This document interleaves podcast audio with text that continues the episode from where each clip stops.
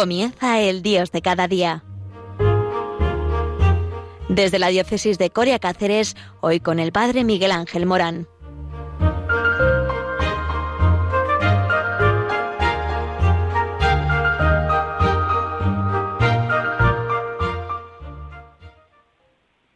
Muy buenos días. Estamos en Cáceres, eh, porque Radio María es así de versátil. Desde el centro de España, en Madrid, en la parroquia Nuestra Señora de la Dehesa, saludamos desde aquí a José Benito, al padre José Benito, muy buenos días. Y ahora saludamos a todos los oyentes de Radio María en el Dios de cada día, la actualidad vibrante del día a día, eh, porque el Señor siempre tiene una palabra para nosotros. Desde que María nos regaló al Verbo de Dios encarnado, siempre tenemos una palabra. Dios no nos queda huérfanos. Dios Padre bueno está siempre pendiente de nosotros. De ahí su amor manifestado en Jesucristo y el Espíritu Santo que aviva los corazones de aquellos que amamos a María, que amamos a la Iglesia. Pues sí, Hoy vamos a hablar de un tema muy actual, de noticias recién salidas del horno de la actualidad. Y vamos a hacer un brindis por la vida. Muy bien, brindis por la vida. Oye, que sea de algo rico, ¿verdad? Eh, pues sí, un brindis por la vida porque es el tesoro más bello que nos ha regalado Dios. Hablamos de el ecologismo humano ante eh, siempre la conservación de la vida de todas las especies de la Tierra, también la vida humana tiene valor. Sin embargo, nos damos cuenta que en España, por ejemplo, eh, tenemos este anteproyecto que reforma la ley del aborto impulsado por el Ministerio de Igualdad de nuestro gobierno, que trae como principales novedades la mal llamada interrupción voluntaria del embarazo para chicas de 16 y 17 años sin la obligación de contar con el permiso de los padres y abortos garantizados eh, fijaos la palabra, ¿eh? garantizados la sanidad pública y la objeción de conciencia dónde queda. Bueno, eso eh, sería otro tema de qué hablar. Pero es que recientemente, eh, ayer mismo, salió una noticia que era esta. Holanda aprobará una pastilla letal para los mayores de 70 años entre comillas, cansados de vivir. Unas 10.000 personas recurrirían a esta opción de eutanasia en ese país, Holanda, según un estudio que hizo el gobierno holandés. Eh, quiere aprobar la ley antes de fin de año. No se necesitaría una orden médica. ¿Tiene derecho las personas más longevas de una sociedad a decidir poner fin a su vida en el momento en el que así lo deseen? Esta es la cuestión que se acaba de plantear en Holanda, después de que el Ejecutivo haya encargado un controvertido estudio sobre la eutanasia para personas mayores, como digo, cansadas de vivir. Según esa investigación, más de 10.000 holandeses mayores de 55 años querrían poder recurrir a esta opción cuando hayan completado su vida aunque no estén gravemente enfermos. Eh, la propuesta recuerda a una que planteó ya hace 40 años un juez del Tribunal Supremo holandés, eh, Drion, eh, profesor de Derecho, ensayista y académico, que pidió que el Estado debería poner a disposición de los ciudadanos que han cumplido los 70 años una píldora venenosa para que pudiera decidir en qué momento quieren acabar de vivir. Ay, Dios mío, ¿hasta dónde vamos a llegar? El hombre que se hace dueño de un don que es de Dios. Eh, pero fijaos, eh, los investigadores, de todas maneras, allí en Holanda advierten que el deseo de poner fin a la vida puede disminuir e incluso desaparecer si la situación física y financiera de la persona mejora o si bien deja de sentirse sola o dependiente. De hecho, una de las características de las personas que en el estudio explicitan su deseo de morir es que sufren quejas físicas y mentales, luchan contra la soledad o lidian con problemas financieros y familiares. Si eso se soluciona y se pone remedio, entonces quisieran vivir. Esto nos da una pista de por dónde van los tiros. Es decir, ¿qué es más rentable para el Estado?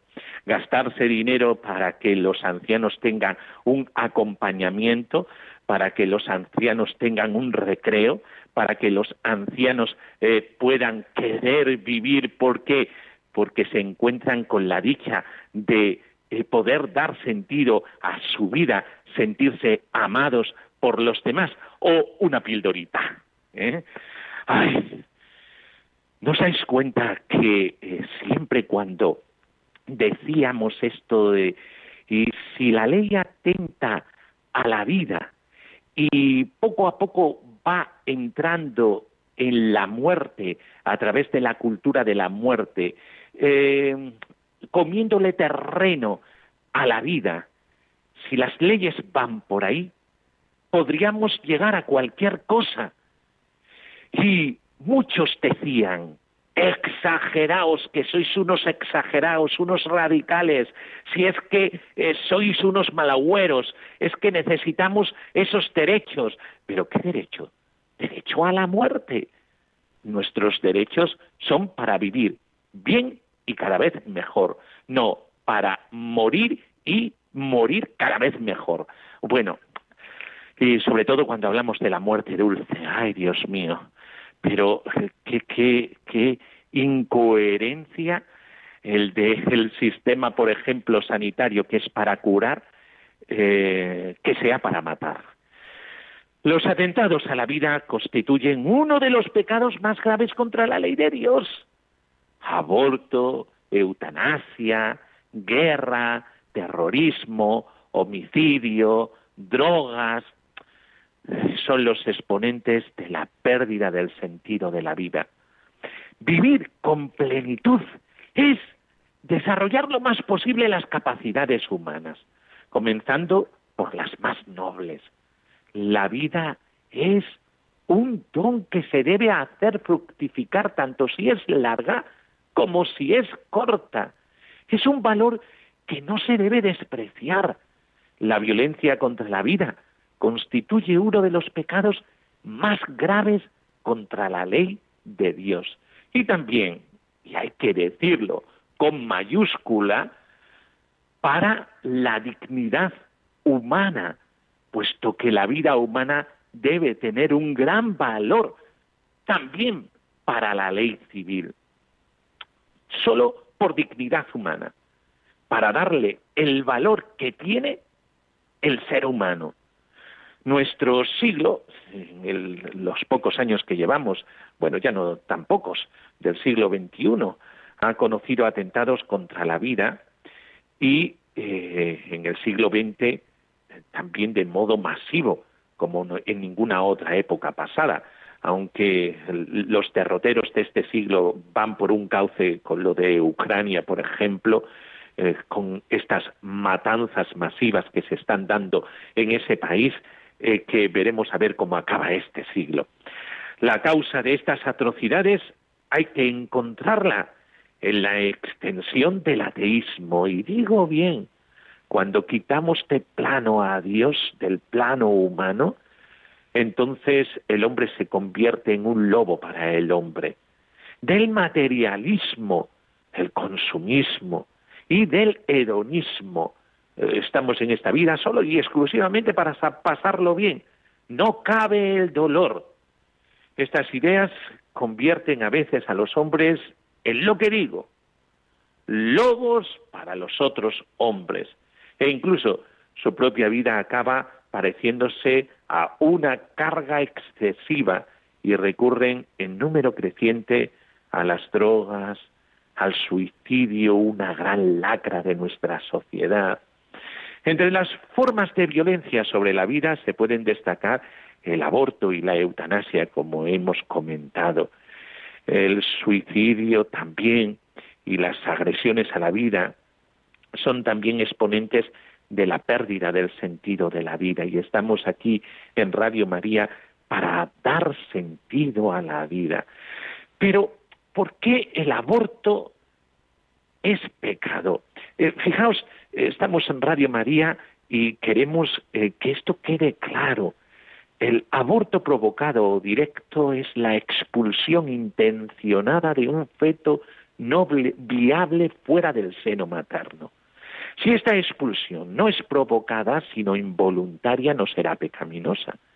El Vaticano II llama a este acto crimen abominable, Gaudium et Spes 51. Abominable porque la víctima es especialmente indefensa e inocente, el niño aún no nacido y a quien además se priva de la vida sobrenatural al no bautizarlo. En otros tiempos se dudaba sobre el momento en que ya era un ser humano el niño concebido en el seno materno. Hoy día la ciencia es clara. Cuando el óvulo es fecundado por el espermatozoide, tiene ya completo su código genético. Entonces ya posee toda la potencialidad de vida que se irá desarrollando según las leyes biológicas. Hay un conocido científico, el Geune, eh, que ha escrito, esta primera célula, es decir, el resultado de la fecundación, va a empezar a dividirse en 2, 4, 8, 16, 32, 74.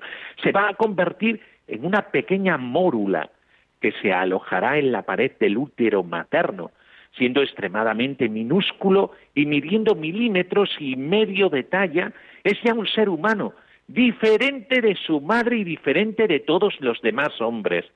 El corazón humano se anima al vigésimo primer día aproximadamente y al mes, siendo la talla del feto la de un grano de trigo, están ya todos sus órganos esbozados, su cabeza, su tronco, los brazos, las piernas. Además de ser esto que decimos, el aborto un grave pecado, el aborto implica dos graves consecuencias. Por un lado, indica un desprecio de la vida. Y esto es para todos, creyentes y no creyentes. Es un desprecio a la vida humana. La vida ya no es algo que tenga valor en sí mismo, sino que depende de la voluntad del hombre, quien podrá destruirla cuando le convenga. Por otra parte, altera todo el orden moral, pues el criterio de bondad será el egoísmo y el placer, pero no el bien, la Iglesia ha dictado la pena de excomunión para los que cometan este pecado y colaboren con los que lo cometen. La excomunión es una pena eclesiástica que separa de la Iglesia y de sus sacramentos y en la confesión tiene que ser levantada.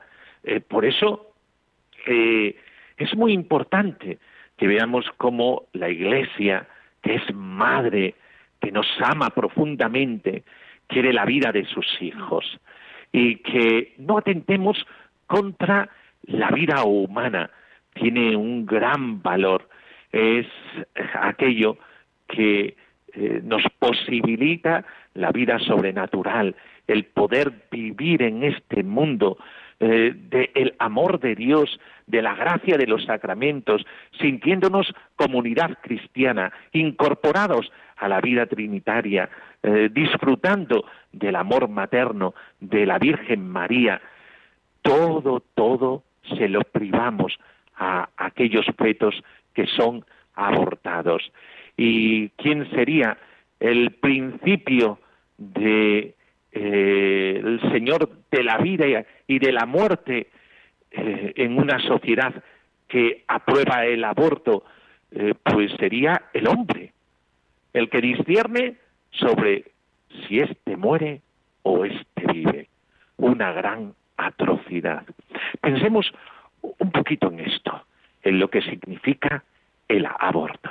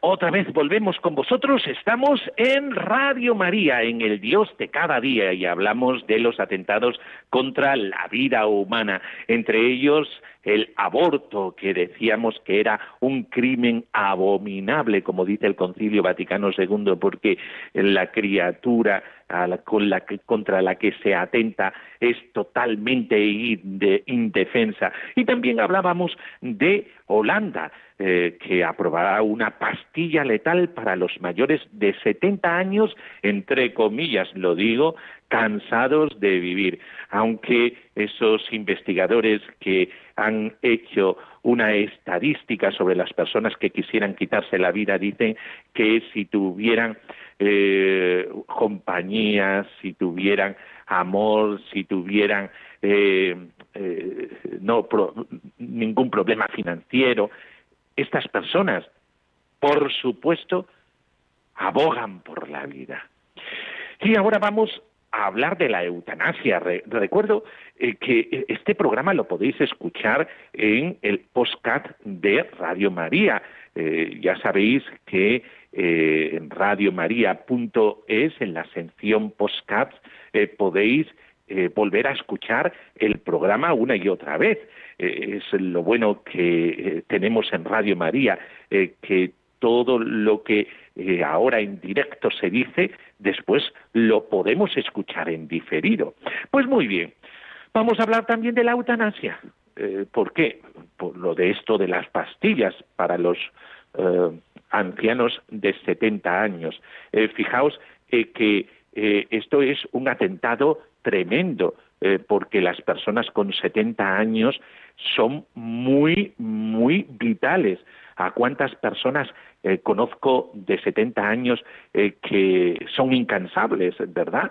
Eh, muchos de vosotros que nos escucháis tenéis 70 años y bueno, lleváis una vida 100% a tope y que me lo digan a mí, madre mía de mi vida, conozco a tantos, pues oye, no podemos consentir que nos coma terreno todas estas leyes, porque podemos llegar a ver normal lo que está pasando en Holanda. Y no es normal. Eutanasia es la acción u omisión que por su naturaleza o en la intención causa la muerte con el fin de eliminar cualquier tipo de dolor. La eutanasia afectaría a los discapacitados, a los enfermos mentales o a los incurables. Las razones que se aducen en su defensa se apoyan en que eh, se trata de vidas desdichadas o que imponen pesadas cargas a la familia o a la sociedad. Eh, yo solamente quiero hablar de un testimonio impresionante de una chica, Rosanna Benzi, eh, italiana, eh, que ya desde los 27 años estaba muy enferma, enferma de poliomielitis desde hace desde hacía muchísimos años y paralizada en todo su cuerpo, vivía con un pulmón de acero eh, que eh, le permitía respirar. Desde ese incómodo puesto de combate dirigió la revista Los Demás para discapacitados, eh, que llega a dos millones de personas marginadas de la sociedad por diversas causas. Se trata de una revista que realiza una valiente campaña para eliminar en todas estas personas de otras capacidades el miedo y sacarlos del aislamiento en que les abandona la sociedad que les rodea por una absurda incomprensión.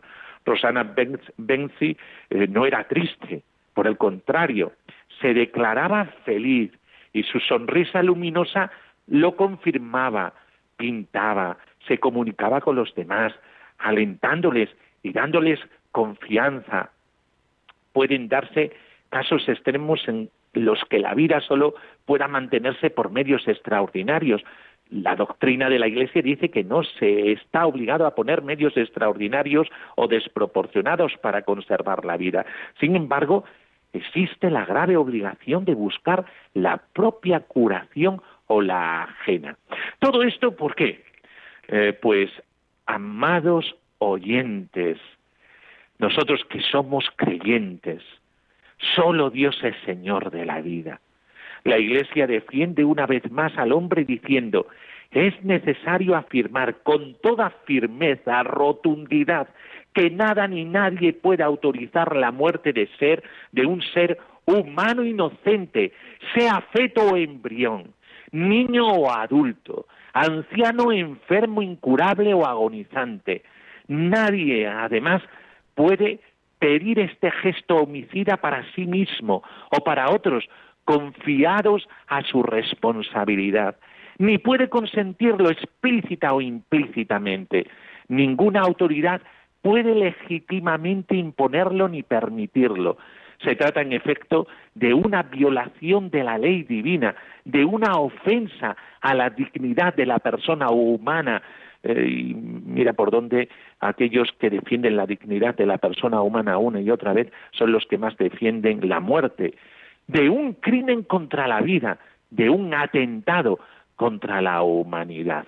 Por eso la Iglesia defiende la vida humana, son numerosísimas las declaraciones de la Iglesia defendiendo la vida, además de las muchas acciones y asociaciones eh, promovidas por ella, dirigidas a protegerla, asilos de ancianos, ambulatorios, hospitales, hogares de marginación, que son de la Iglesia y que abogan por la vida humana.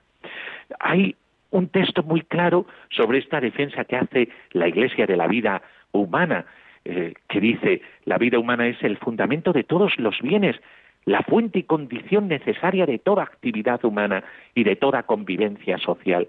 Si la mayor parte de los hombres creen que la vida tiene un carácter sacro y que nadie puede disponer de ella a capricho, los creyentes ven a la vez en ella un don del amor de Dios, que son llamados a conservar y hacer fructificar.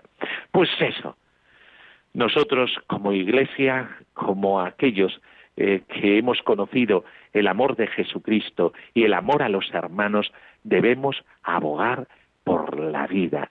Un brindis esta mañana a la vida. Por eso, ya sabéis, eh, ahora tenéis la voz del Papa. El padre Mario Ortega dedica este espacio a conocer lo que el Santo Padre nos enseña día a día un tiempo para vivir nuestro ser iglesia en torno al sucesor de San Pedro. Podéis contactar con nosotros en el correo electrónico el Dios de cada día tres en número arroba radiomaria.es, el Dios de cada día tres arroba radiomaria.es para consultar cualquier cosa o para simplemente comunicaros con nosotros. Eh, siempre respondemos, somos una gran familia. La bendición de Dios Todopoderoso, Padre, Hijo y Espíritu Santo, descienda sobre vosotros. Amén. Pues hasta el próximo día aquí en el Dios de cada día. Ya sabéis, podéis volver a escuchar en el podcast de radiomaria.es. Un abrazo para todos. ¡Mm!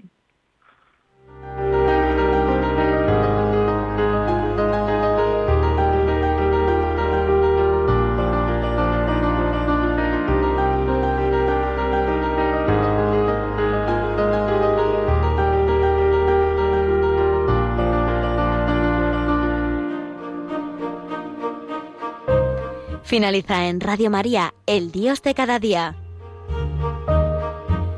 Desde la diócesis de Coria Cáceres nos ha acompañado el Padre Miguel Ángel Morán.